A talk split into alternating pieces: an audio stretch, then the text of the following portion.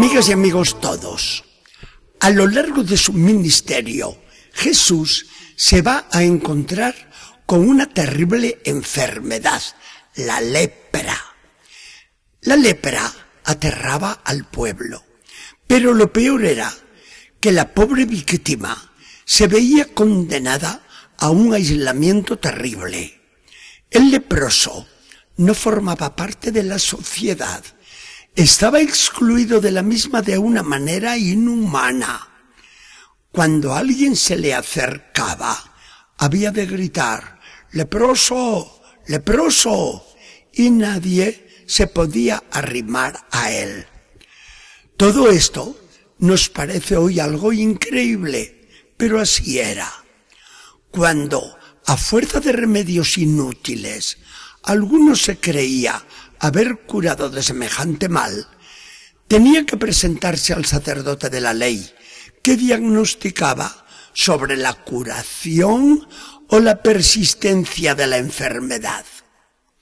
Hay que tener esto presente para valorar, por una parte, la valentía de los leprosos que entre la gente se metían para llegar hasta Jesús y la valentía de Jesús para llegar a tratar con ellos y hasta tenderles la mano y llegar a tocarlos, algo inconcebible. Así las cosas. Vemos ahora que un leproso, con verdadera audacia, se introduce entre la gente, se arrodilla ante Jesús y comienza a suplicar, Maestro, Maestro, si tú quieres, puedes curarme. ¿Qué va a hacer ahora el bueno de Jesús? Se conmueve ante ese cuadro siempre desgarrador de un leproso del que todos huyen. Extiende el brazo. ¡Qué valentía la de Jesús, Dios mío! ante la ley que prohibía tocar a un inmundo. Y sin embargo Jesús toca al enfermo sus carnes, que se van cayendo a pedazos. Todos los del auditorio se callan y oyen las palabras con que Jesús contesta, sí que quiero, cúrate. En el mismo instante desaparece la lepra a la vista de todos, que quedan entusiasmados, mientras que el pobre leproso de antes estalla en gritos de júbilo. Jesús cumple con la ley y le manda, vete ahora al sacerdote para que testifique tu curación. Lleva la ofrenda establecida y puedas así reintegrarte a la sociedad. Pero no queriendo Jesús que se extienda su fama, pues no le conviene ante los posibles levantamientos políticos del pueblo contra los romanos, le ordena ahora severamente al que ha sido curado. Y hace el favor de no decir nada a nadie. Vete con cuidado, por favor. Sin embargo, el recién curado no hace ningún caso. Mientras se aleja, va gritando a todos, Jesús de Nazaret me ha curado, Jesús de Nazaret me ha curado.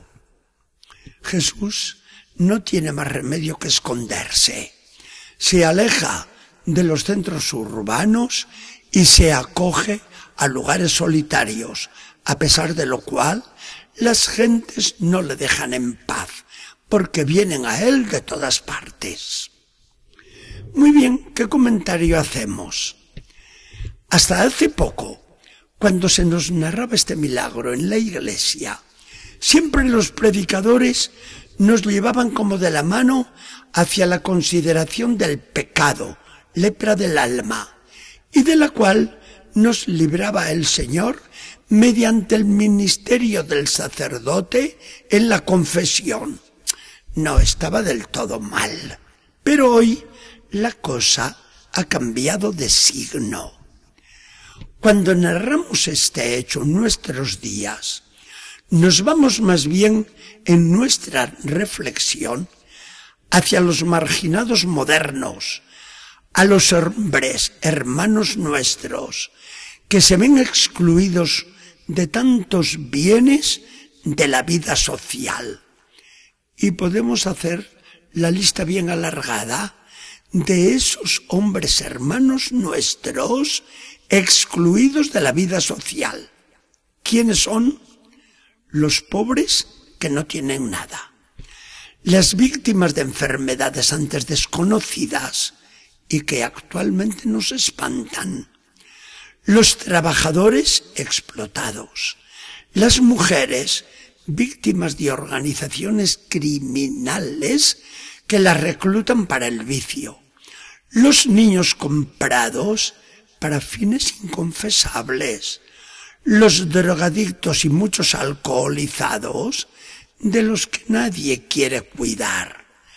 Los detenidos en muchas cárceles sin las atenciones debidas a los más elementales derechos humanos.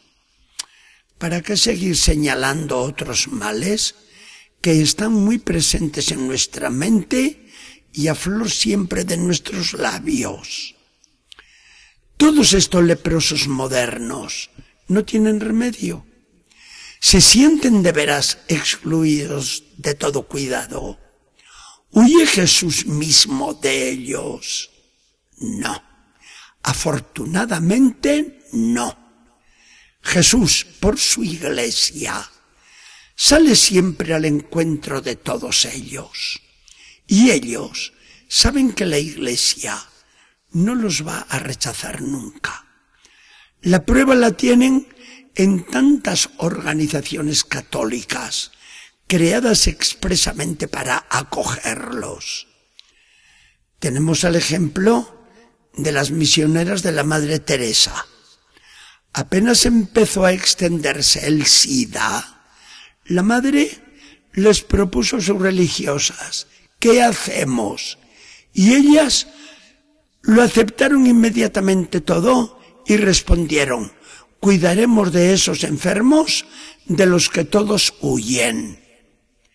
Y no solamente hace esto la Iglesia Católica, sino tantas otras organizaciones humanitarias que llevan a todos los marginados una muestra cariñosa de la bondad y del amor de Dios. Cuando llega el momento de curar a los leprosos modernos y nos piden una colaboración de nuestro bolsillo, vemos en mesas petitorias a caballeros y damas respetables, a jóvenes magníficos y a señoritas simpáticas. En sus rostros adivinamos otro rostro que todos conocemos muy bien el de Jesús, que sigue diciendo, sí, quiero, yo quiero que esos leprosos modernos se curen. Hacia ellos extiendo el brazo de mi compasión y de mi bondad, mientras lo alargo hacia ustedes, pidiendo su colaboración generosa. Señor Jesucristo, esto es lo que nos dices hoy. Esto nos pides a favor de tantos leprosos en su espíritu. ¿Por qué no te vamos a hacer caso? Que el Señor nos bendiga y acompañe.